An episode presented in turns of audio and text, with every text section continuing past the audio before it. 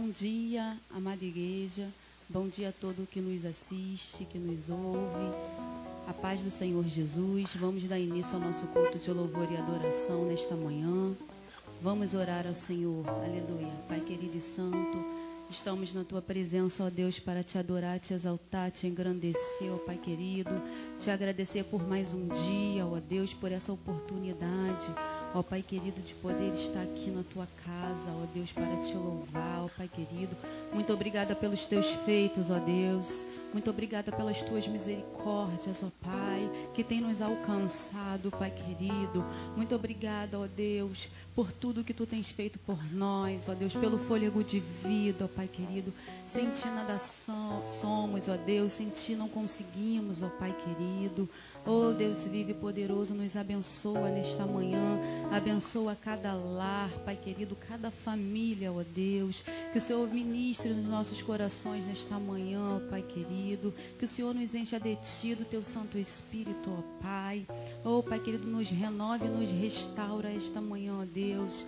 Fica conosco, ó Pai. Receba o nosso louvor e a nossa adoração, ó Deus.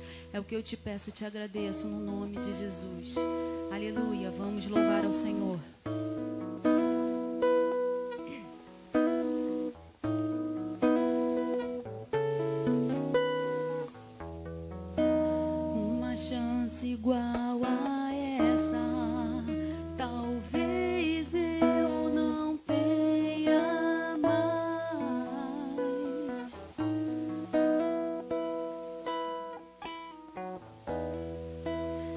Estar em tua presença, nem que seja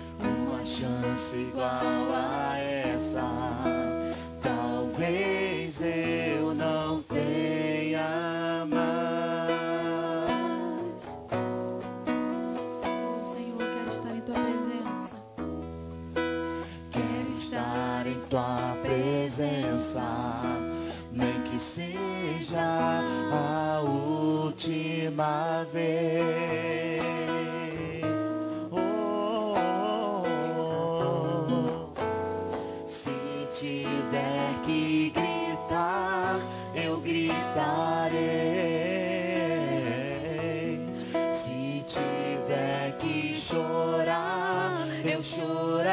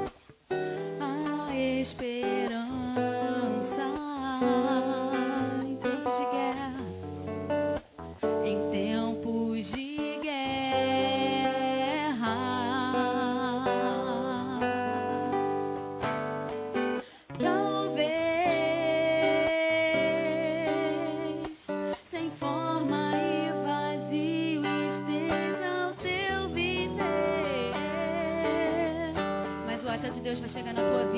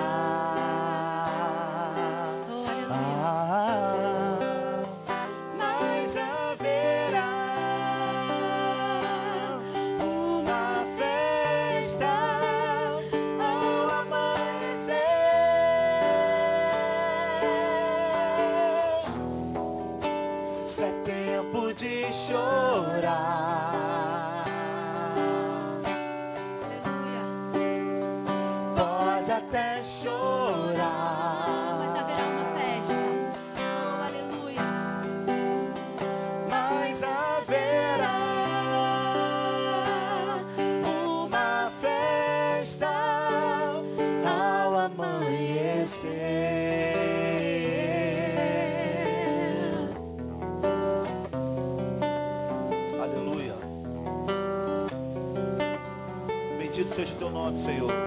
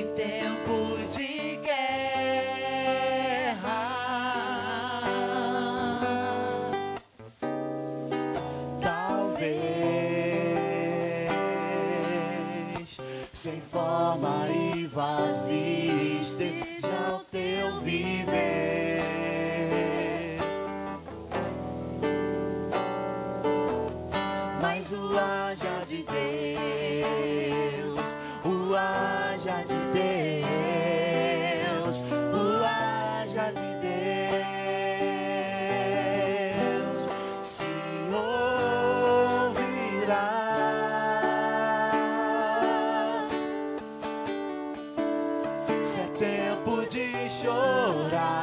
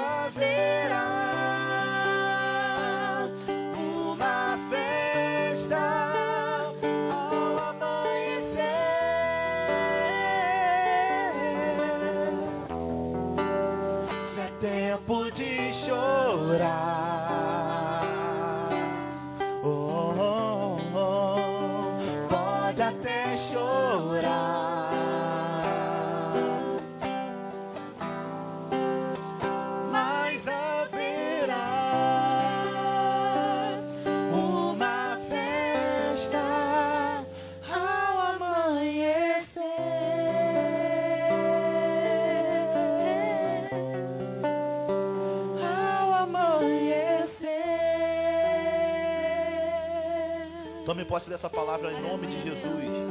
Aleluia. O choro dura uma noite, mas de manhã vem a alegria do Senhor. Receba alegria, receba fortalecimento do Espírito sobre a tua vida. Em nome de Jesus Cristo eu profetizo. Eu profetizo a graça do Senhor sobre a tua vida. Eu profetizo a unção do Senhor sobre a tua vida. Receba poder, receba virtude, receba restauração, receba renovo da parte do Senhor nesta manhã. Feche teus olhos nessa manhã e apresenta ao Senhor o teu problema. Apresenta a Ele as tuas aflições. Apresente a Ele, porque Deus tem poder para resolver. Deus tem poder para restaurar. Deus tem poder para entrar na causa e modificar todo o quadro. Receba em nome de Jesus Cristo, em nome de Jesus. Descansa no Senhor. Aleluia. Confia no Senhor. Aleluia. Acredite que Deus ele tem poder. Entrega o teu poder nas mãos do Senhor. Vamos continuar adorando o nome do Senhor. Com louvor que diz: É meu somente meu todo o trabalho. E o teu trabalho é descansar em mim. Descansa no Senhor nesta manhã.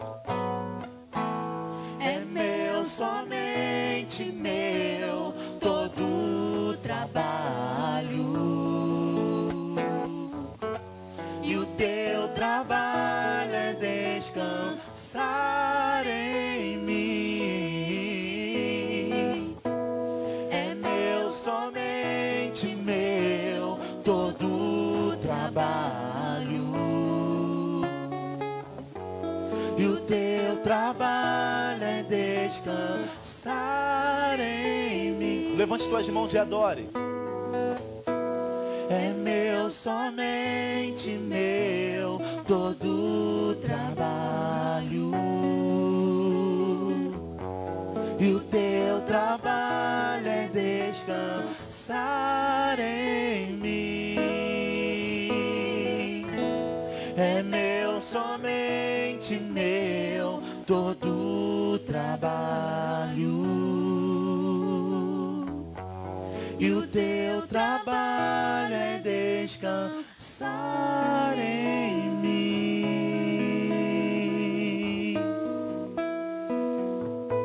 Descansar em mim.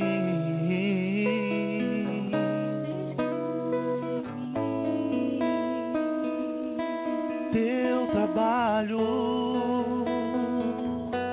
é descansar em mim.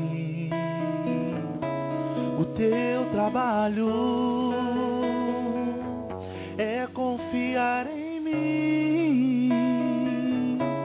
O teu trabalho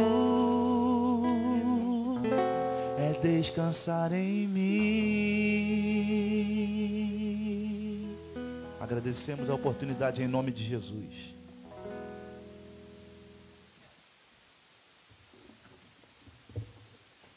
Bom dia, amada igreja, a graça e a paz em nome do Senhor Jesus, amém? Sejam muito bem-vindos.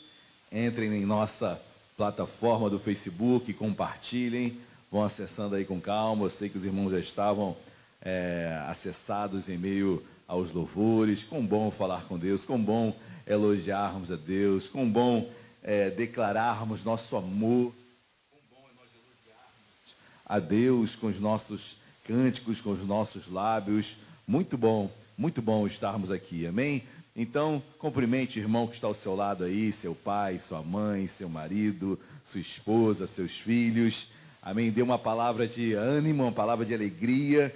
Bom estarmos em família. Em falar em família, eu começarei a partir de hoje, todos os domingos pela manhã, eu começarei uma série de mensagens sobre família. Então, pregarei bastante aos domingos pela manhã sobre família. Hoje à noite eu estarei pregando também numa outra temática. Não percam uma palavra também que vai, assim, tocar bastante em seu coração.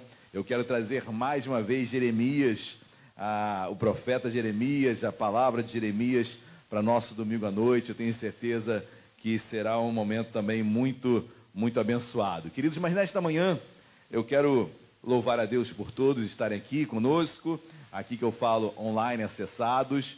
Eu quero é, ratificar novamente a nossa postura, postura das igrejas Nova Vida, do Conselho de Nova Vida, de mantermos as nossas portas fechadas ainda, entendendo que o momento é, precisa realmente das portas estarem fechadas, mas em breve eu creio, estamos ansiosos, orando para que tudo isso venha se acabar e que possamos estar juntos, novamente nos abraçando, novamente o nosso culto aqui fisicamente, todos reunidos. Queridos, como é triste você entrar numa igreja e vê-la é, com as cadeiras, com as poltronas vazias. Então, ao mesmo tempo, é uma esperança enorme é, de vê-la é, mais rápido possível aberta e os irmãos aqui todos louvando, orando, pessoal do louvor todo aqui, a igreja reunida, os jovens, as senhoras, os casais, os homens, mulheres, fazendo um grande culto a Deus, amém? Porque Ele merece, Ele é merecedor, somos gratos a Deus por tudo. Bom, nesta manhã eu quero pregar sobre família. Eu quero falar sobre o propósito de Deus numa família. Eu quero falar do ataque sobre as famílias. E não tem como eu me olvidar de retroceder, de rememorar o nascimento da família, o nascimento é, da, da constituição familiar, do seio familiar, da célula máter da sociedade, que é a família. Então eu recorro e quero que os irmãos, por gentileza, me acompanhem. Vamos dar um pulo lá no primeiro livro da Bíblia, o livro do Bereshit, o primeiro livro da Tanar, o primeiro livro do Pentateuco, da Torá, o livro de Gênesis, capítulo de número 2. Gênesis, capítulo de número 2. Eu tenho certeza que você já teve a oportunidade de ouvir é, e acompanhar mensagens sobre a criação da família, sobre a criação do homem, sobre a instituição do casamento. E eu quero rememorar um pouco isso, quero entrar no âmago dessa questão, quero trazer à memória a constituição da família, o anseio de Deus por ela, o desejo por ela e ao mesmo tempo o ataque que ocorre logo em que ela nasce, e é interessante isso, importante nós frisarmos isso, que a família como uma célula realmente nascedora da, da sociedade, ela é atacada porque o inimigo das nossas almas, ele é muito sagaz que ele é, ao ver uma família sendo constituída, ao vendo uma cultura sendo constituída dentro de um lar, ao ver costumes sendo instituídos dentro de um lar, e a Bíblia, a, a Bíblia e também os nossos códigos de, é, penais, o, no, o, nosso código penal, o nosso código civil, queridos, nós, nós traçamos a partir de um direito consuetudinário, ou seja, um direito que é baseado nos costumes. Então a sociedade é a base, a família é a base, ela que vai instituir as normas e os códigos só é, ratificarão aquilo que vai sendo instituído. Então, se a família é rompida, se a família ela é destruída, se os conceitos são rompidos, obviamente as leis são distorcidas e, obviamente, é, a sociedade sofre a sociedade sofre. Nós temos uma lei sobre todas as leis. Nós temos um código sobre todos os códigos. Nós temos a palavra de Deus. E ela nos, nos ensina o ideal da família, quando é criada, e também como ela foi é, ameaçada e como ela foi atacada. Então, eu vou me recorrer, eu vou recorrer, e eu quero que os irmãos também me acompanhem, a Gênesis capítulo 2, versículo de número 18. Você está acompanhando aí com slide na sua casa, no seu computador, você no seu celular, no seu tablet, ou você que está apenas me ouvindo, não importa. Eu sei que a palavra de Deus está chegando aí onde você está, ok? Gênesis 2, versículo 11 diz assim: Disse mais o Senhor Deus: Não é bom que o homem esteja só. Far-lhe-ei uma auxiliadora que lhe seja idônea. Oremos. Deus amado, em nome de Jesus, nós o louvamos, nós o bendizemos, meu Pai. Obrigado por mais uma manhã na tua casa, obrigado pelo prazer que é meditarmos nesta mensagem, meditarmos nesse texto, um texto áureo das tuas escrituras, um texto que é, que é basilar de toda a palavra, um texto que é a base da palavra de Deus, um texto, meu Pai, no qual constitui a principal célula da humanidade. Deus é um texto no qual vem ratificar o poder que há na família. E nós queremos declarar, Senhor, que nós amamos as nossas famílias. E nesse momento, Senhor, que estamos em nossos lares, nesse momento de isolamento social, Deus, quão, quão mais nós damos valor à família. Quanto mais estamos juntos, quanto mais entendemos o valor da família, até no momento de tristeza, de dor e, e de isolamento, a família está junta. E nós queremos colocar diante de ti, aproveitando essa janela que se abre, do pai estar junto com a mãe, do marido estar junto com a esposa, algo que talvez seja é, impossível numa igreja física e que está acontecendo hoje num sofá, num quarto. Senhor, ministra sobre nós independentemente do credo, da religião, Deus, da ideologia, ministra sobre nós. Precisamos ouvir a tua palavra, Deus, sem qualquer tipo de preconceito. Nos abrimos para ti, Senhor, para que tu venhas a falar conosco, com cada família que está ao alcance deste áudio. Em nome de Jesus, amém e amém. Amém, queridos. É, esse texto é interessante, disse mais o Senhor Deus, não é bom que o homem esteja só, far-lhe-ei uma auxiliadora que lhe seja idônea. Deus faz o homem, Deus cria o homem do pó da terra, sopra em suas narinas o fôlego de vida, e o homem se torna alma vivente. O homem, o ser humano, o homem era criado, o sexo masculino, o homem ele é criado. E a Bíblia diz que coloca, Deus coloca um jardim no Éden. Esse jardim no Éden é no atual hoje, nós conhecemos o atual país, Iraque, entre o Tigre e Eufrates. Ali era o Éden, Mesopotâmia, Meso é, entre Potâmia, rios, entre o rio Eufrates e o Tigre, ali ficava o Éden, onde fica hoje o Iraque. Ainda tinham mais dois outros rios, eram quatro rios. Os leitos desses outros dois não foram descobertos, mas o Tigre e o Eufrates estão lá. Ou seja, nesse local Deus coloca um homem. E Adão é o nome que é dado a esse homem, que vem da terra, o seu nome. E Adão tem a função, tem a competência, tem o governo, guarde isso em seu coração. Deus dá um dom de governo para Adão, para Adão governar, administrar toda aquela terra, todo aquele país. Queridos, você consegue dimensionar isso? Um homem e governar a terra, lembre-se, não havia qualquer outro ser humano. O governo da terra era cultivar a terra, era plantar. Deus já tinha feito os animais, Deus já tinha feito as plantas. Ou seja, era cuidar da, da, da ecologia, cuidar da, do meio ambiente, era cuidar daquela terra. Essa era a função do homem. Agora eu te pergunto, como o homem, Adão, conseguia administrar uma terra do tamanho do Iraque? Certamente Adão tinha uma mente fantástica. Era uma mente que não tinha sido atingida ainda pelo pecado. É uma mente pré-pecado, uma mente que o pecado não havia entrado ainda no homem. Lembre-se, 1 Coríntios vai dizer que o salário do pecado é a morte. O pecado gera morte. O pecado vai acabando com as nossas células. O pecado vai levando o homem a cada vez mais morrer mais cedo. O homem que viveu mais tempo na terra, Matusalém, 969 anos. Pastor, como um homem poderia viver hoje? Olha, praticamente impossível. Mas naquela época o pecado tinha entrado na humanidade, começando a entrar. Ou seja, a morte começa a entrar na humanidade. Hoje, queridos, o pecado que é passado de geração em geração, essa herança que eu, você, todos nós trazemos, a consequência é a morte. A Bíblia já diz isso. Por isso que morreremos um dia, caso Jesus não volte antes e nos arrebate, mas morreremos. Nosso corpo padecerá, nossas células estão morrendo, nosso corpo está realmente tendo deficiências. Morreremos. Isso é consequência do pecado. Adão não tinha isso.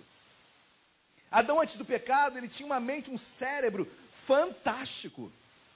Existe alguns estudiosos que dizem que o, o cérebro humano ele só é ativado, só é executado cerca de 10%. Isso é muito contraditório e a maioria dos cientistas hoje não entendem isso, muito pelo contrário. O cérebro é todo ativado, mas numa capacidade maior ou menor. Eu fico imaginando a capacidade do cérebro de Adão. Como o homem conseguia se transportar de norte a sul, de leste a oeste. Como o homem cuidava daquela terra. Queridos, esse homem talvez não estivesse limitado a muitas coisas que hoje nós temos limitação de espaço, limitação de inteligência, de intelecto, é, limitação emocional. Esse homem chamado Adão, e eu preciso falar dele, ele consegue colocar o nome em todos os animais da terra. Você consegue imaginar isso? Passa girafa, ele fala, o nome dela vai ser girafa. Passa o outro, ele fala, esse vai ser leão. Interessante que ele dá o nome e se lembra. Queridos, o nome até dos meus filhos eu me esqueço. Às vezes chama Mateus de Débora, Débora de Mateus, chama Luciana de Mateus, Luciana de Débora. Eu confundo tudo. O homem, então, é mais esquecido, mas Adão era uma mente fantástica, ele conseguia em todos os aspectos. Adão falava com Deus todo virar da tarde, ele falava tete a tete com Deus. Queridos, que a experiência é maior do que essa. Esse é, é, é o homem que Deus levanta para administrar. Está dentro do homem a capacitação de administrar as coisas. Quando eu falo de administrar as coisas, eu falo de administração emocional. Eu falo de administração no sentido é, não apenas financeiros, mas de governo. Eu falo administração, é, a segurança também emocional, física, a segurança administrativa. Não que a mulher não tenha, muito pelo contrário, a mulher tem, às vezes até mais. Mas a mulher está ao lado do homem. A mulher está auxiliando esse homem. A Bíblia diz que não é bom que o homem esteja só. Falhei uma auxiliadora que lhe seja idônea. E esse auxílio, queridos, muitas vezes é a palavra final. É a palavra que o homem está esperando, necessitando, para que ele possa tomar uma atitude. Agora, triste é quando você vê no homem uma insegurança emocional, na hora que tem que se manter seguro, desmonta. Claro que existem momentos e momentos, queridos. Eu não quero globalizar tudo. Amém? Mas o homem é a segurança. Qual a esposa, qual a mulher que não quer encontrar no homem uma segurança emocional, física, administrativa? Um homem seguro, queridos, traz para a mulher. É claro que a mulher vai se superar e ela vai administrar, ela vai, mas é uma insegurança que eu tenho certeza que nenhuma mulher anseia encontrar em um homem. E o homem tem essa competência, e a Bíblia diz, eu quero trazer esse introito para que possamos é, é andar na Bíblia com mais entendimento. Amós 3,3 vai dizer que como andarão dois juntos se não houver consenso, se não houver acordo. Então, quando a Bíblia diz que o homem é o cabeça da mulher, a Bíblia está falando que há um acordo, porque a mulher auxilia essa administração. Então, há um acordo mútuo, não tem como alguém, e nesse governo não é uma ditadura, muito pelo contrário, não é um governo absolutista, muito pelo contrário, é uma democracia onde há um acordo. Mas eu sei o meu papel, a minha esposa sabe o papel dela. E aí há um acordo entre ambos. Amém, queridos? A família começa sendo constituída assim. Começa sendo constituída assim. Deus vê uma necessidade no homem. Não é bom que ele esteja só. Vou fazer uma mulher que lhe seja idônea. Uma mulher, uma auxiliadora que lhe seja idônea. E Deus faz Eva para estar ao lado de Adão. E essa mulher ajuda Adão em todas as coisas. E que seria de nós, homens, sem as mulheres que nos auxiliam, que nos dão a direção muitas vezes naquela palavra final que precisamos, naquela palavra inicial, naquela palavra é, intermediária, ou seja, em todos os sentidos. Precisamos, assim como as mulheres precisam dos homens, os homens precisam das mulheres. Amém, queridos? Passado esse introito, olha que diz versículo 24, Gênesis capítulo 2, versículo 24, diz assim: Por isso, deixe o homem, pai e mãe, se une à sua mulher, tornando-se os dois uma só carne. Por isso, deixe o homem, pai e mãe, juntar-se-á a sua mulher, tornando-se os dois uma só carne. Casamento, queridos. Deus institui o casamento. Deus institui o começo da família, a instituição do casamento. Quando o homem deixa pai e mãe, e deixar pai e mãe não é abandonar, por favor. Amém? Deixar pai e mãe é saber que agora você está constituindo uma nova família. Ou seja, há um pensamento, há uma ideologia. Eu vou começar uma outra família. Eu não vou sair para tentar. Eu não vou sair para tentar achar uma família. Eu não vou sair de casa para, se der certo, deu. Não. Eu vou sair planejado, eu vou sair arregimentado, eu vou sair organizado, eu vou sair com a minha administração financeira saudável, para eu constituir uma família e dar a esta família, a minha esposa, uma segurança e ela também a mim dará essa segurança. Amém? Quando eu falo segurança, e muitos é, entendem de uma forma errônea isso, quando eu falo segurança administrativa, e automaticamente as pessoas pensam que o homem tem que ganhar mais do que a mulher. Não, muito pelo contrário, eu quero que minha esposa ganhe o triplo de mim. Amém? Mas como é bom você saber que seu marido, ou melhor, os dois, administram a casa. Não é dar o dinheiro na mão de um, de outro, se vira. Isso não é acordo, isso não é administração mútua, isso não é consentimento, isso não é administração. Bom é você ter um, um homem que chega, olha, vamos, vamos sentar aqui, vamos governar isso aqui, vamos administrar isso. Amém, queridos? Amém? Eu creio que tanto o homem como a mulher anseiam encontrar em seu cônjuge essas características. Isso é uma administração saudável, isso é acordo. E o homem sai de casa, ele não sai de casa para fugir da família e se casar. Ele não sai para se aventurar.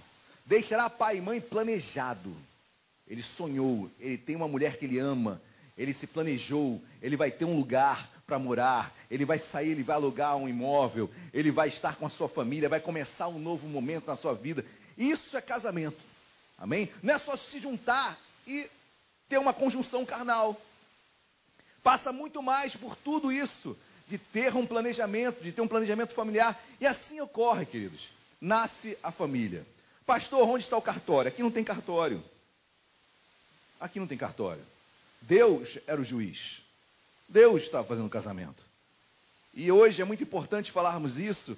Eu nunca vou me esquecer um dia.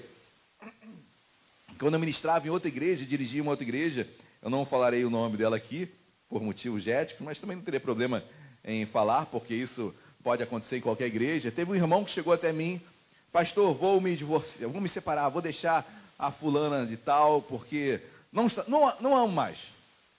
Aí eu perguntei, ele tinha quatro filhos.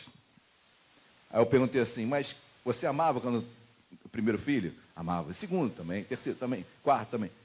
E agora não ama mais. Não. E mais, pastor, também eu não amo e na verdade eu não sou casado com ela. Eu olhei para aquilo ali, me deu uma raiva. Foi difícil me segurar. E ele repetiu para mim, eu falei, como é que é? E ele, não, eu não assinei nada, não. Não, não, não me casei no, no, cartório, então não tem nada é, selado juridicamente, eu não sou casado com ela. Eu falei, como assim, querido?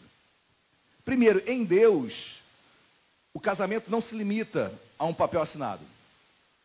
Segundo, até, e falando para uma pessoa que tem formação jurídica, então, e mais, até segundo as nossas leis, queridos, isso é uma união estável, e eu comecei a refutar ele, tanto juridicamente como biblicamente, porque ele era casado em Deus, sim, tinha uma união estável, tinham quatro filhos, e agora usa pseudo é, álibi de que, por não ter um papel assinado, ele poderia se divorciar. Queridos, isso tem acontecido e muito, falta de entendimento bíblico, falta de conhecimento bíblico, porque apareceu alguém, uma terceira pessoa, no meio de um relacionamento e o amor acabou. O amor acabou ou é uma terceira pessoa que entrou? Ou um outro fator que aconteceu? E é sobre isso que eu quero falar um pouquinho, queridos. Não quero nem falar dos fatores externos, ideológicos, que atacam a família, porque isso nós poderemos nos debruçar numa, numa outro, num outro fórum, em, outro, em uma outra seara, ok? Mas o certo é que a família está sendo atacada entre tantos, de tantas formas, externamente, internamente entre nós, cônjuges, e eu estava ouvindo uma reportagem vindo para cá hoje pela manhã. É, o número de violência domiciliar aumentou demais. Maridos agredindo suas esposas. Não estão acostumados a viver debaixo do mesmo teto. Não sabem o que é família. Tem esposa orando para o marido voltar a trabalhar, embora de casa. Tem marido não aguentando ficar em casa. Não sabe o que é família. E Deus coloca para ensiná-los a verdadeiramente escutar um ao outro, terem seus momentos. Queridos, e é difícil, não é fácil. É difícil, não é fácil. O homem é muito diferente da mulher, a mulher é super diferente do homem. Em determinados aspectos, glória a Deus por isso, né? Mas, queridos, é. Bom, vamos meditar na palavra. Vamos mergulhar na palavra. Eu tenho certeza que Deus, no capítulo 3, ele vai falar de um ataque muito forte que o inimigo das nossas almas é, fez em relação à família. E até os dias de hoje, ele opera. Até os dias de hoje. Olha que diz o capítulo 3, versículo número 1. Quem está entendendo aí, diga glória a Deus. Dá um cutucão assim na. Uma cotovelada assim na sua esposa. Dá uma cotovelada no seu marido com muito carinho, muito amor. Amém? O capítulo 3, versículo 1, diz assim: mas a serpente, mais sagaz que todos os animais selváticos que o Senhor Deus tinha feito, disse à mulher.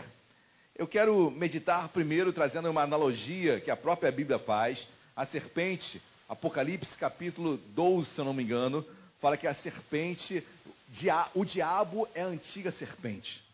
Então eu quero trazer essa analogia que é bíblica. Eu quero enxergar e quando eu ler serpente, você entenda tudo aquilo que se levanta contra o teu casamento, ok? Tudo aquilo que se levanta contra é, a sua família. Essa é a leitura que nós iremos fazer, ok? Pastor, mas como uma serpente fala com o ser humano? Que ele te pergunta para Deus quando você chegar no céu. Mas eu sei e repito e vou ratificar isso. A mente de Eva e a mente de Adão era uma mente que conseguia ter uma capacidade fantástica. E se você me entendeu, talvez você pergunte para mim, pastor, o senhor está dizendo que ele conseguia entender a linguagem dos animais. Eu não estou falando isso. Eu só estou jogando uma ideia para você meditar nisso, ok? Mas a Bíblia diz que a serpente falou com a mulher, e eu creio no que a Bíblia diz. Eu creio no que a Bíblia diz. Amém? E a Bíblia diz assim, queridos: Mas a serpente, mais sagaz que todos os animais selváticos, ela aborda a mulher. Queridos, Gênesis capítulo 1, depois se lê com calma.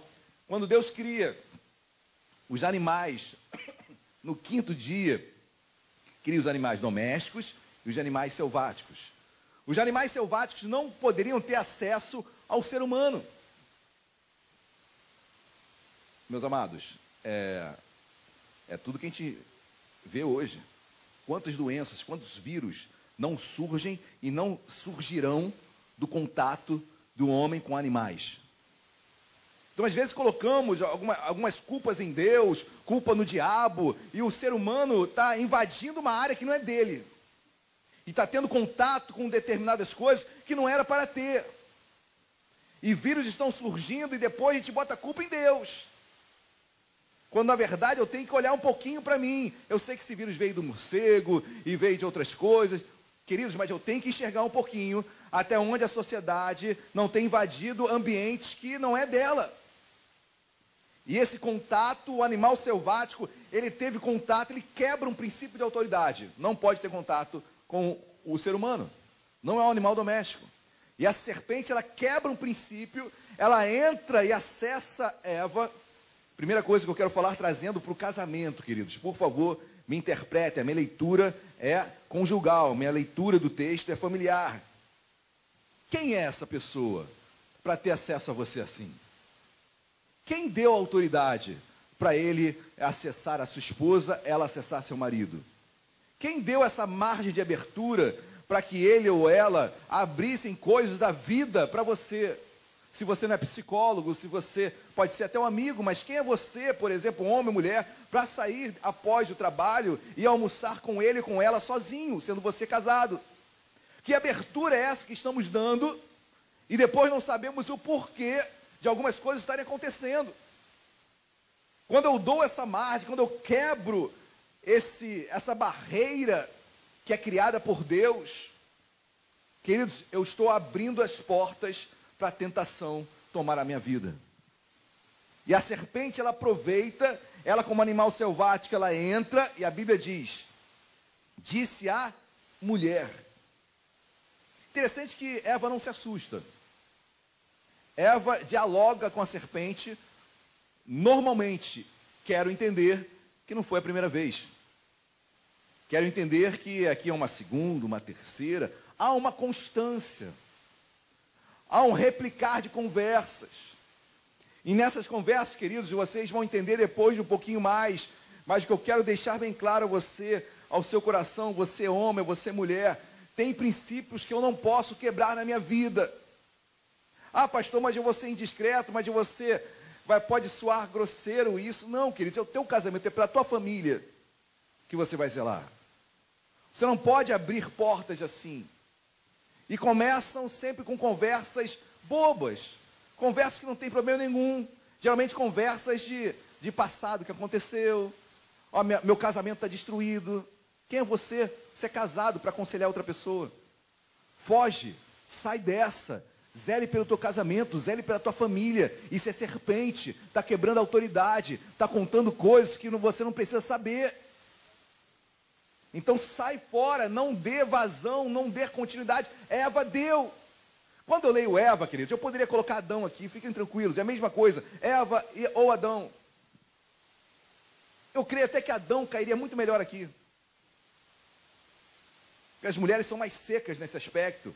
O homem, ele se acha e, infelizmente, muitos nessa sua vã é, concepção acham que podem dominar todas as coisas. Não, eu me conheço, eu me garanto, não vai ter nada, vai ter nada, querido. Com certeza vai ter. Você vai cair. Vigia. Amém? Vigiai e orai, foge. Amém? E disse a mulher: Olha que ele disse à mulher, a serpente. É assim que Deus disse: Não comereis de toda a árvore do jardim? Queridos, como é que a serpente sabia disso? Ah, pastor, ela deve ter ouvido que Deus falou, pode ser. Mas eu quero entender, por ser uma conversa contínua entre a serpente e Eva, que Eva soltou alguma coisa. É assim que Deus disse, e você acaba contando coisas da sua intimidade para outros. ou para outras. E que depois essa parte que você conta é tomada para ela e ela começa a te seduzir com base naquilo que você contou, que você abriu. Queridos, guarde uma coisa no seu coração, eu aprendi também errando. Eu aprendi falhando. Quem está falando aqui não é uma pessoa perfeita, muito pelo contrário, cheia de erros. E a maioria delas é porque eu errei, falhei. Amém? Graças a Deus nessa área de, de, de adultério, nunca, graças a Deus. Mas errei em muitas outras áreas. Em muitas outras áreas. Se tem uma coisa que você deve guardar, é a imagem do teu cônjuge. Eva estava contando coisas íntimas de Deus, de Adão e ela. Para a serpente. E obviamente as pessoas que são interesseiras, que têm algum objetivo, vão distorcer o que você falou. Vão distorcer. E o interessante é que a, a serpente distorce. É assim que Deus disse. Começou a botar dúvida no coração da serpente. Será que você ama mesmo? Mas ele fez isso. E você abriu seu coração, que ele guarde a imagem do seu cônjuge, até para os seus pais. Tem casal que brigou, vai no papai e na mamãe. Claro que existem é, extremos, ok? Por favor. Ah, violência. Vá correndo para a polícia e para os seus pais. Eu sou o primeiro a arrombar a casa da minha filha e pegar o marmanjo. Sou o primeiro. Sou o primeiro. Tá bom, queridos? Mas preste atenção numa coisa. Tem brigas que são normais, tem conflitos que são normais em um casamento. Aí você vai e expõe o seu cônjuge para o seu pai, expõe o seu cônjuge para sua mãe. Amanhã vocês estão bem, mas seus pais não olham para a cara mais do seu marido nem para sua esposa. Eles guardaram no coração. E olha que é lícito guardar mesmo, mexeu com meu filho. Vou guardar no meu coração. Então, por favor, zele pela imagem da tua esposa, do teu marido. Em nome de Jesus, proteja-o. Onde estava Adão nisso tudo, queridos? É uma pergunta que eu sempre vou ficar falando. Comecei a falar agora, né? Mas eu quero repetir várias vezes. Onde estava Adão nisso tudo? Se ele é a segurança emocional, se ele é o governador, se ele é o cabeça, se ele tem que guardar as emoções, se ele tem que governar o físico, administrar o lar. Onde estava Adão? A serpente lá assediando direto. Direto. E Adão talvez estivesse trabalhando, né? Cuidado, que ele trabalhe, trabalho é uma benção, amém? Mas cuide do trabalho da tua casa também. Em nome de Jesus, amém? Glória a Deus. Versículo de número. Continuando aí no versículo de número 1, né? E assim, e assim, é assim que Deus disse: Não comereis de toda a árvore do jardim. Olha a dúvida. Queridos, é uma, é uma conversa que talvez você esteja agora se lembrando de algo que aconteceu na sua vida. Olha, começou naquela conversa, conversa boba. Aí eu falei uma coisa da minha vida, do meu casamento. A pessoa já pegou, já mostrou um outro lado, já colocou dúvida no meu coração. Agora não sei se eu, mais, se eu amo, se eu não amo mais. Uma palavra que é lançada é distorcida. É assim mesmo que Deus disse? Não comereis de toda árvore do jardim? Deus não tinha dito isso. Deus tinha dito que de uma árvore do conhecimento do bem e do mal do jardim, desta sim, não comeria. Mas de toda árvore não. Aí já começa a mentira, já começa a distorção, já começam as, as dúvidas. E olha o que diz versículo de número 2, né? Respondeu-lhe a mulher: Do fruto das árvores do jardim podemos comer. Respondeu-lhe a mulher: Do fruto das árvores do jardim podemos comer. 3. Mas do fruto da árvore que está no meio do jardim, disse Deus: Dela não comereis. Depois você lê com calma o capítulo 2, você vai ver que Eva entendeu errado. Porque da árvore que estava no meio do jardim podia comer sim. Da outra árvore, do conhecimento do bem e do mal, dessa que não poderia. A que estava no meio do jardim é a árvore da vida, e dessa poderia. Mas eu quero, eu quero notar algo aqui, queridos. Eva tem uma informação errada. Eva tem uma informação errada. Por que, que Eva tinha uma informação errada? Queridos, e aí eu quero trazer um outro lado da família, do casamento, que é diálogo. Quão difícil é parar conversar com sua esposa, com seu marido. O homem resume tudo em duas palavras.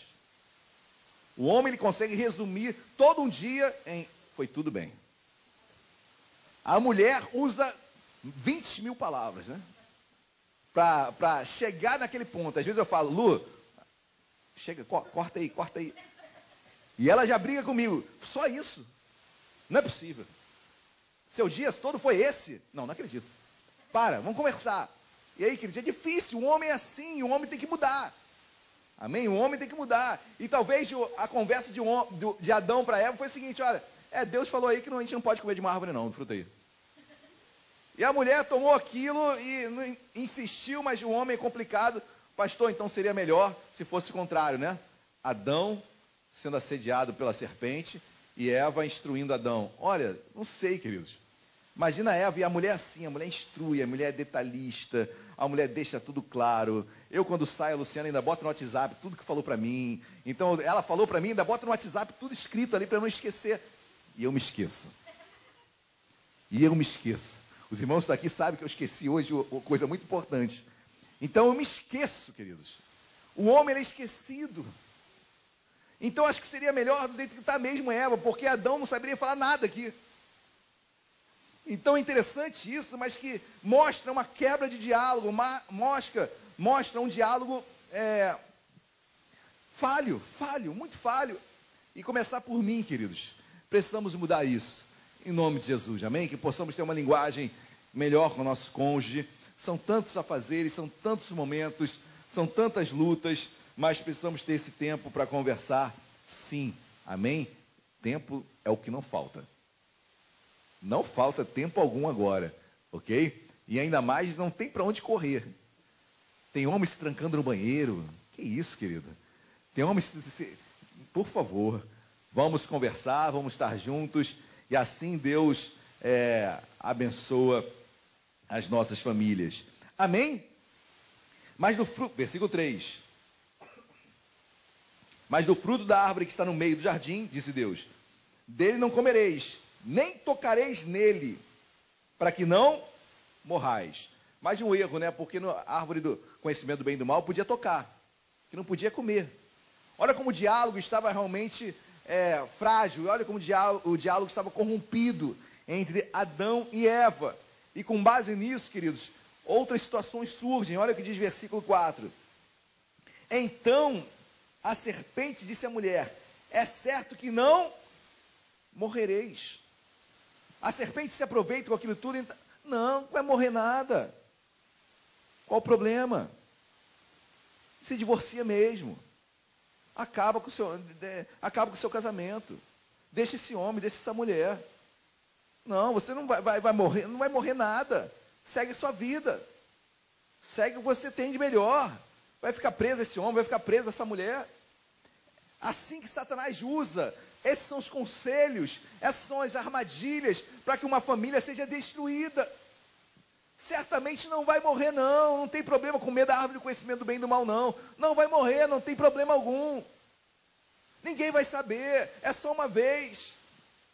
Queridos, quantos, quantos atalhos Satanás usa para tentar acabar com uma família? Aí a Bíblia diz no versículo de número 5: Olha o que a serpente diz. Porque Deus sabe que no dia que dele comerdes, se vos abrirão os olhos, e como Deus, sereis conhecedores do bem e do. Olha, olha, olha que a serpente usa. Porque Deus sabe que no dia que dele comerdes do fruto, se vos abrirão os olhos, e como Deus sereis conhecedores do bem e do em outras palavras, Eva, come, porque você vai ser como Deus. Você vai fazer o que você quiser. Você vai se empoderar. E queridos, entenda uma coisa, quando eu falo sobre empoderamento, não estou indo nem, nem um pouquinho contra o empoderamento da mulher, muito pelo contrário, ok? Muito pelo contrário. Quem mais empoderou a mulher se chama Jesus Cristo de Nazaré. Jesus levantou o status muito digno de uma mulher. Então a mulher tem que ser empoderada, tem que ter os seus direitos. Obviamente, graças a Deus, muitos já foram. Já tem outras conquistas a serem sim alcançadas. E graças a Deus, porque essa diferença que nunca, nunca deveria existir, Deus nunca ansiou por isso. Mas o certo é que agora a serpente fala: olha, porque você vai ser como Deus, você vai fazer o que você quiser, você vai ter o poder de, de, de, de, de mandar e desmandar, você vai ter o poder de, de sair de casa a hora que você quiser, você pode destruir esse casamento. Acaba com esse casamento. Acaba com essa família. Era isso que a serpente está botando. Olha, você não tem mais conceitos forjados numa pré-concepção. Não, você tem seus próprios ideais. Você é Deus. Família? Não, agora você é Deus. Você diz agora que é família. É, precisa estar com um homem? Não, agora você é Deus. Você pode ter vários. Ah, mas tem que estar debaixo do mesmo teto? Não, agora você, você dita suas regras. Você constitui a família com quem você quiser, aonde você quiser, e se quiser você não faz nada. Você, queridos, a, a família é distorcida.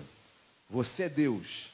Você tem seus próprios pensamentos. Olha o que o versículo posterior diz, que é mais forte ainda. Olha o que o versículo diz. Versículo posterior, versículo 6. Vendo a mulher que a árvore era boa para se comer, agradável aos. Para aqui, por favor. Que o pecado ele é agradável. Se o pecado não fosse bom, ele não nos assediava, não nos seduziria, não tentaria nos seduzir. Nós não seríamos tentados. Você só é tentado por aquilo que é, é bom. Mas nem tudo que é bom é de Deus. Porque tem princípios que não podem ser ultrapassados.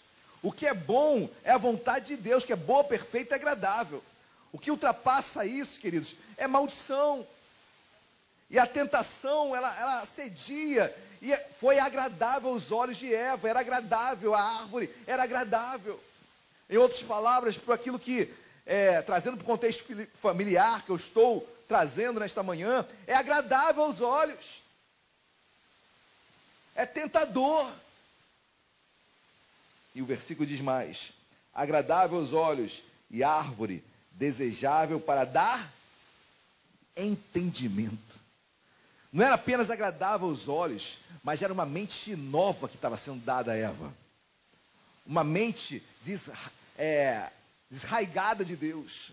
Uma mente é, fora de Deus uma mente no qual ela se endeusava, ela determinava, ela ditava as regras, deixou os conceitos de Deus, era bom para o entendimento dela que agora ela seguiria os seus próprios conceitos e a família seria deixada de lado. O conceito familiar, a, o casamento, tudo isso sendo colocado de lado. Porque a serpente, ela entra na casa, porque o diabo começa a tentar Eva, que poderia ser com Adão. E onde estava Adão nisso tudo? Continua a pergunta. Onde estava Adão nisso tudo? O homem que deveria dar segurança espiritual para casa. O homem que deveria ter repreendido aquela serpente. O homem que tinha que ter impedido aquele acesso. O homem que tinha que ter impedido aquela tentação. Onde estava Adão nisso tudo? Versículo 6 ainda. Agradável aos olhos e árvore desejável para dar entendimento. Tomou-lhe do fruto Eva e comeu. Eva comeu, queridos. Eva fez o que ela quis. Ela passou por cima do que Deus tinha falado. Ela sabia, mesmo diante de uma informação meio distorcida, mas ela sabia que aquela fruto, aquele fruto não era para ser comido. E ela comeu porque foi agradável aos olhos dela. Porque e aquilo que é agradável aos meus olhos, queridos, é passageiro, é temporal. Uma hora deixa de ser agradável. É momentâneo, não é perene. Mas é agradável aos olhos para Eva naquele momento, e naquele momento, queridos, por causa de um ato, por causa de um momento só, sua família é destruída. E talvez seja um momento que você vai se arrepender pela vida toda. E o seu cônjuge não é obrigado a perdoá-la ou perdoá-lo. E por um momento, porque naquele momento foi agradável aos olhos dela, o momento valeu mais do que toda a sua vida, toda a sua família. E mais, ela se sentiu com sua mente conhecedora de todas as coisas. Ela se sentiu Deus. E ela comeu porque agora ela dizia o que era bom e o que era ruim. E para ela, comer a árvore do, bem, do conhecimento do bem e do mal era o que ela queria. E ela passa por cima da palavra de Deus. Queridos, aquilo que Deus uniu, que Deus uniu, homem não separa. Deus uniu você a sua esposa, não há separação em nome de Jesus. Deus guarda a tua família, Deus o capacita a perdoar, Deus derrama misericórdia sobre a sua casa, sobre a sua família. Por isso que Romanos capítulo 2 diz: Não vos conformeis com esse século, mas renovais a vossa mente. Metanoia. Eu tenho que renovar minha mente para entender a mente de Deus agora. O inverso de Eva. Eva tinha a mente de Deus. E ela buscou uma mente antagônica. Uma mente do pecado. Eu não, eu, você não. Hoje nós renovamos a nossa mente para voltar à mente de Deus. E quando eu volto a ter a mente de Deus, queridos, eu rejeito a serpente, eu rejeito a tentação, eu rejeito a árvore do conhecimento do bem e do mal, eu rejeito a quebra de conceitos. Amém ou não amém? Glória a Deus. Comeu. Até aí, queridos. É, Eva estava sendo tentada diretamente. Mas olha o que diz de continuar do versículo. E comeu. E deu também ao ao banana, é isso? Está aí na Bíblia? Não, ao, perdão, desculpa, queridos. Foi eu que li aqui rápido. E deu também ao marido. E ele comeu. Querido, eu fico imaginando a cena, porque o texto é corrido. E não dá, não dá a interpretação de ser algo que foi pontuado e Eva foi chamar marido. Adão, vem cá. Ou, ou depois de um dia, ou mais tarde, Eva foi procurar Adão. Não, o texto não me dá essa margem. o texto diz: tomou-lhe do fruto e comeu, e deu também a Adão. Dá-se a entender que Adão estava ao lado. Eva comeu e deu a Adão. E Adão comeu. Toda aquela segurança é espiritual. Queridos, o que, que Adão tinha que ter feito? Eva, jamais eu comerei isso. Vamos dobrar os nossos joelhos agora. Vamos pedir perdão a Deus. Jamais comeremos, ou melhor, queridos, Adão, por eu entender e pela leitura que eu faço, Adão não era uma figura ausente em todo esse momento. Dá-se a entender que Adão era uma figura presente em todos os momentos desse texto. Em momento algum ele, ele apareceu, ele tentou impedir. Como homem de Deus, ele tinha que ter se colocado à frente da serpente e falar: chega! Olha, isso aqui, me desculpa, é, sou eu e minha esposa, a gente resolve isso. Pai, obrigado pelo conselho, mas isso é comigo, com a minha esposa. Mãe, obrigado, tá? A gente está resolvendo isso lá em casa, está tranquilo, já está tudo certinho.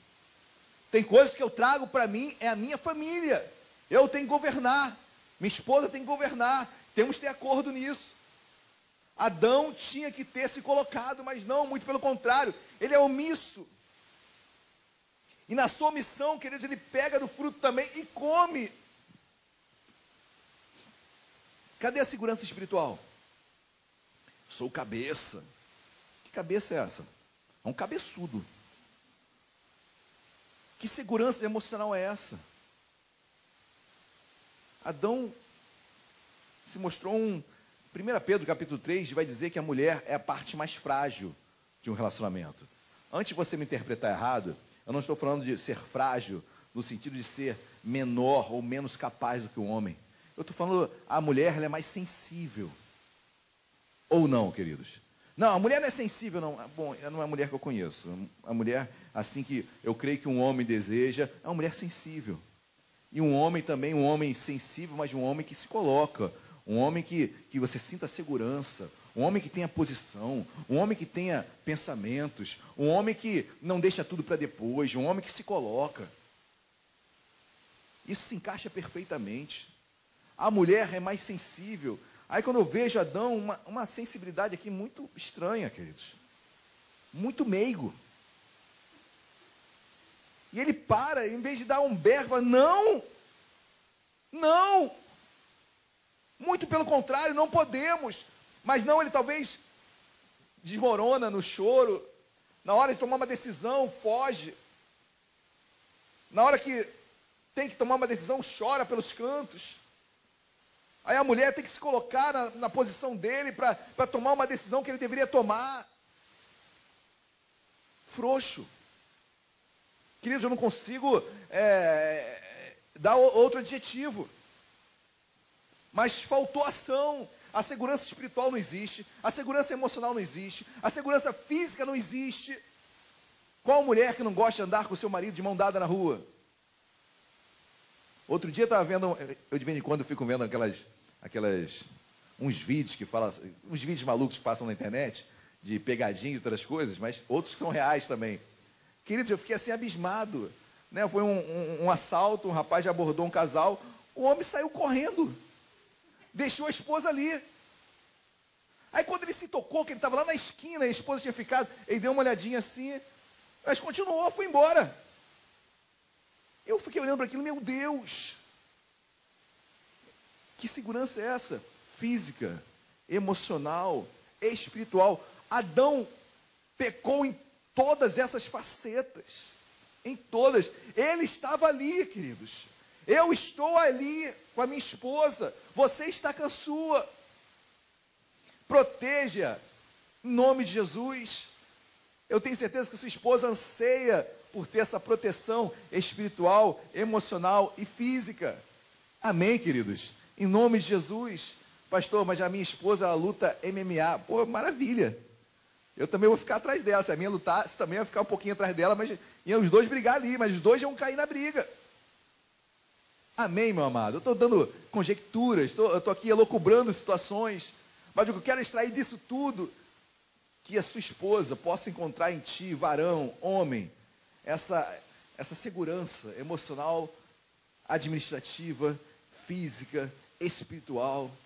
E que em nome de Jesus, que o seu marido possa encontrar em ti, esposa, essa mulher que o auxilie em todos os momentos, que diga a verdade. Ó, oh, você tá tá molenga nisso, hein? Ó, oh, você tem que tomar frente disso aqui. Você tem que andar mais, tem que tomar frente dessa situação. Eu não aguento mais. Eu não aguento tomar todas as atitudes dessa casa. Então tem que ver uma cooperação, tem que ver um acordo. Amém, queridos? Em nome de Jesus. E eu creio, meu amado, com essa, essa passagem aqui, mostra uma ação intensa para destruir uma família. Mas o que eu me louvo a Deus, depois você lê todo o texto, Jesus intervém nesta família. O pecado entra na humanidade, o povo, Adão e Eva desobedeceram a Deus, os dois desobedeceram a Deus. Deus chama a atenção de Adão, Adão como cabeça, como líder. Deus chama a atenção de Eva. Mas interessante, queridos, isso tudo, eu quero dar um pulo lá para o Novo Testamento, não precisa abrir sua Bíblia. Mas assim como a família foi a primeira célula atacada dentro de uma sociedade, o primeiro milagre que Jesus faz na terra. Ele vai num casamento. Ele, vai lá nas bodas de Caná da Galileia. Ele vai em um casamento. Eu fico, eu fico assim, pensando e, e louvando a Deus, porque assim como o primeiro ataque foi uma família, um casamento, o primeiro milagre de Jesus, que foi transformar a água em vinho, foi um casamento lá em Caná da Galileia. Deus, Jesus estava ali naquele casamento. Jesus está na sua casa, está na sua família. Deus está nos dando estratégias. Deus está orientando você, homem, você, mulher, a como administrar essa causa, como administrar essa família, que não é fácil, é muito difícil. É muito difícil. Queridos, não havia ainda Caim e Abel nessa história, hein? Eram somente dois: Adão e Eva. E quando os filhos entram, próximo domingo, tal pai, tal filho, nós vamos meditar nisso também, interrogação tal pai, tal filho? Interrogação. Não percam o próximo domingo. Mas quando eu olho para esse casamento, quando eu olho para essa família, eu vejo que há solução sim, porque Deus dá uma solução. Depois você lê todo o texto, mas Deus vai lá e cobre aquele casal. Deus guarda aquele casal. Deus poupa aquele casal. Aquele casal que errou é poupado por Deus. Deus Deus faz vestimentas para aquele, para aquele casal. E é uma forma, uma demonstração que Deus está falando: olha, eu insisto em vocês. Olha, eu tenho esperanças no ser humano, na família ainda, e graças a Deus por isso. É por isso que eu, você estamos aqui. Cremos na palavra de Deus, cremos no que a Bíblia diz sobre família, cremos no que a Bíblia diz sobre casamento, cremos na maior e na melhor e na mais profunda e na determinante célula da sociedade chamada família. E que você possa orar pela sua casa, pela sua esposa, pelo seu marido, pelos seus filhos. Falar, Senhor, obrigado porque essa família é tua. Talvez você esteja hoje afastado da tua esposa, do teu marido, querido, volte para sua casa. Peça perdão para sua esposa, peça perdão para o seu marido. E que haja uma restauração no seu lar, haja uma restauração na sua família. Casamentos restaurados, eu profetizo nesta manhã. Famílias restauradas nesta manhã. Alianças sendo retomadas nesta manhã. E que você possa entender que Deus está contigo em nome de Jesus. Amém, queridos? Glórias a Deus. Vamos, se você pudesse colocar de pé, se você quiser permanecer sentado, deitado, não importa. Vamos orar. Vamos louvar a Deus. Quero chamar os irmãos, vou chamar os irmãos, chamar os irmãos do louvor que passaram aqui em frente à câmera, não tenham, não, não se assustem com isso. Amém? Mas nós queremos orar, queremos louvar a Deus nesta manhã, queremos continuar chamando a atenção de Deus para as nossas. Senhor, olha para minha família. Senhor, olha para o meu casamento. Senhor, olha, olha para os meus filhos. Senhor, olha para a aliança que foi feita em Ti. Pastor, mas quando eu me casei eu não era crente, querido.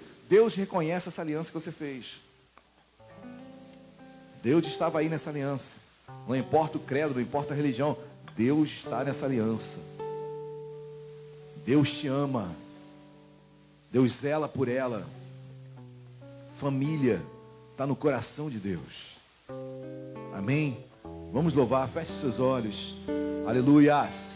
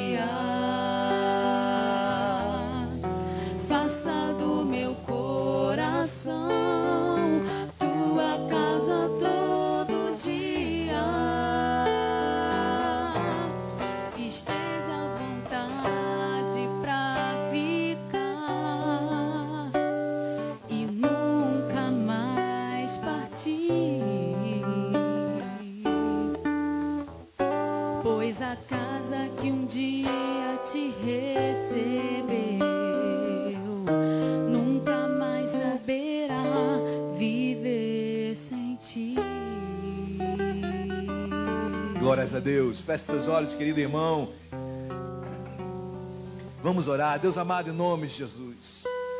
Senhor, nós colocamos nossos lares, nossas famílias, nossos casamentos diante de Ti. Senhor, cada cônjuge, cada filho, Senhor. Deus, tu sabes a, a proeza e o milagre que é um, que tem um lar em harmonia.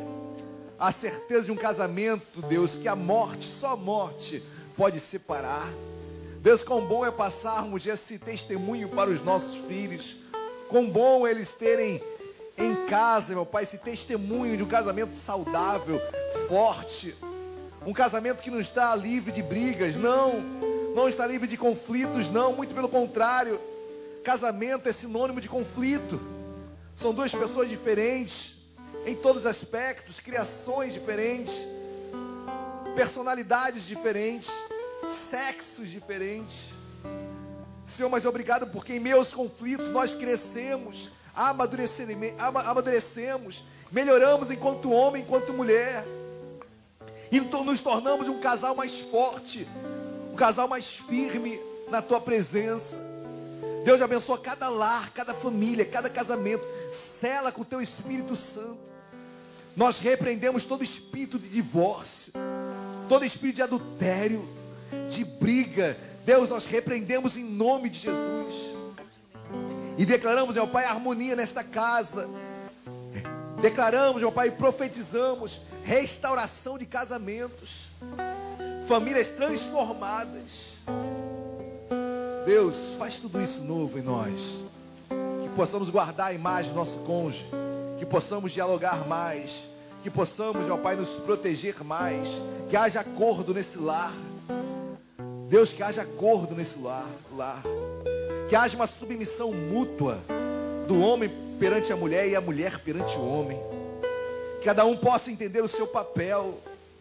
Senhor, em nome de Jesus, abençoa essa casa, abençoa esta família que está ouvindo esse áudio, que está vendo esse vídeo. Em nome de Jesus, nesta manhã, nós profetizamos lares restaurados. Em nome de Jesus. Amém e amém. Você crê nisso? Dê um glória a Deus aí bem alto no seu lugar. Dá uma linda salva de palmas a Jesus. Dá um beijo na sua esposa. Dá um beijo no seu marido. Amém. Dá um abraço nele, dá um abraço nela. E que Deus abençoe os nossos lares, nossas famílias, nossos casamentos nesta manhã. Deus abençoe a todos. Amém? Queridos, ainda em culto a Deus, momento de dízimos ofertas, momento onde adoramos a Deus com as nossas finanças, momento onde rendemos a Deus é, a nossa confiança também, a nossa confiança em relação às nossas finanças. Você está vendo aí no slide é, um texto que eu sempre coloco e sempre vou repetir. É, normalmente eu, eu toda hora estou mudando esse texto, mas por estarmos online, entendermos que não apenas a igreja está acessando esse áudio, esse vídeo, eu quero ler sempre esse texto, Provérbios capítulo 3, versículo 9, que diz: honrar o Senhor com, com os seus bens e com as primícias de toda a tua renda. Honrar o Senhor. Quando eu dizimo, quando eu oferto, quando eu contribuo, eu estou honrando a Deus. E quando eu honro a Deus, queridos, é, certamente Deus se alegra em mim. E eu honro Deus, meu amado, não é por ter barganha e desejar barganha, eu honro a Deus porque é a minha vida com Ele. Assim como você honra pai e mãe, mais ainda honro a Deus. E dizimando e ofertando, contribuindo, eu estou honrando ao Pai. Não pensando algo em troca, não que Deus vai me retribuir em dobro, não. É por gratidão, por amor. E quando Deus encontra um coração assim, queridos, tenha certeza, Deus te abençoa, Deus abre portas, Deus o surpreende, Deus é, derrama 30, 60, 100 por um, que Deus encontrou um coração voluntário. Amém? Se você não é desta igreja de Vila Isabel, se você congrega em outra igreja, por favor, dizime na sua igreja, ok? Se você não é, não é evangélico, se você não concorda com o dízimo, se você não concorda com oferta, não dê nada. Não dê nada. Mas se você entende e tem alegria, dizime, oferte. Queridos, novamente eu abro um parênteses. O, o momento não é fácil, o momento é muito complicado para toda a sociedade. E a igreja também. A igreja está com as suas portas fechadas. Fechadas. Então, queridos, que eu possa, que você possa é, se sensibilizar mais e mais nesse momento. Eu quero orar pela sua sensibilidade, pela sua, pela sua vida financeira, que Deus abençoe a sua vida financeira e que você é, seja sensível ao momento em que a igreja, a nossa igreja passa e seja voluntário, amém? Em doar, em contribuir com a casa de Deus, amém? Então, aí na sua, no site, no slide, perdão, tal, a conta corrente da nossa igreja, da Caixa Econômica Federal, faça sua oferta, entregue o seu dízimo online mesmo, faça sua transferência. Se você tiver alguma dificuldade quanto a, ao manuseio, quanto a bankline, como trabalhar em tudo isso, por favor, mande um, um áudio, mande um, um WhatsApp para mim em particular, que nós iremos resolver tudo isso, ok? Deus abençoe a sua vida, dizime e oferte com liberalidade.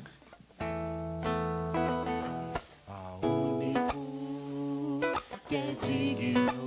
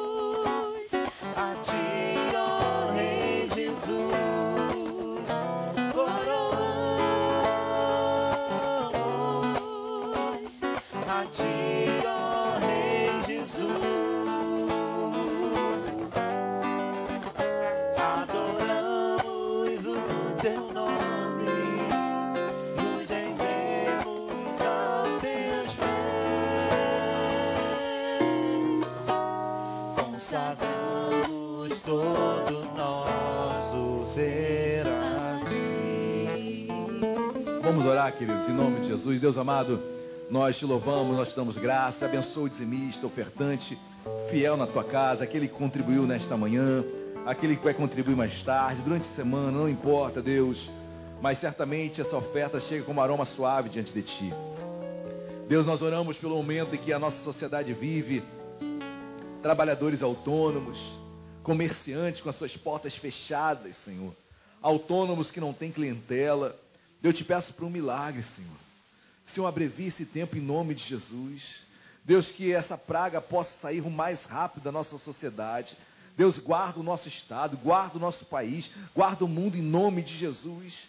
E que possamos em breve já estarmos é, juntos como igreja, neste ambiente, neste imóvel. E também teus filhos, meu Pai, trabalhando com as suas, o seu comércio, com os autônomos. Senhor, em nome de Jesus. Abençoa a vida financeira, Deus, de cada, cada servo teu. Da mesma forma, abençoa a administração desta casa. Em nome de Jesus. Amém e amém. Amém, queridos. Estamos quase encerrando o culto desta manhã. Eu quero dar alguns avisos. Primeiro eu quero fazer, vou orar também pela, pelo Rafael, que é o filho da Beth, mora em Boston, está com febre.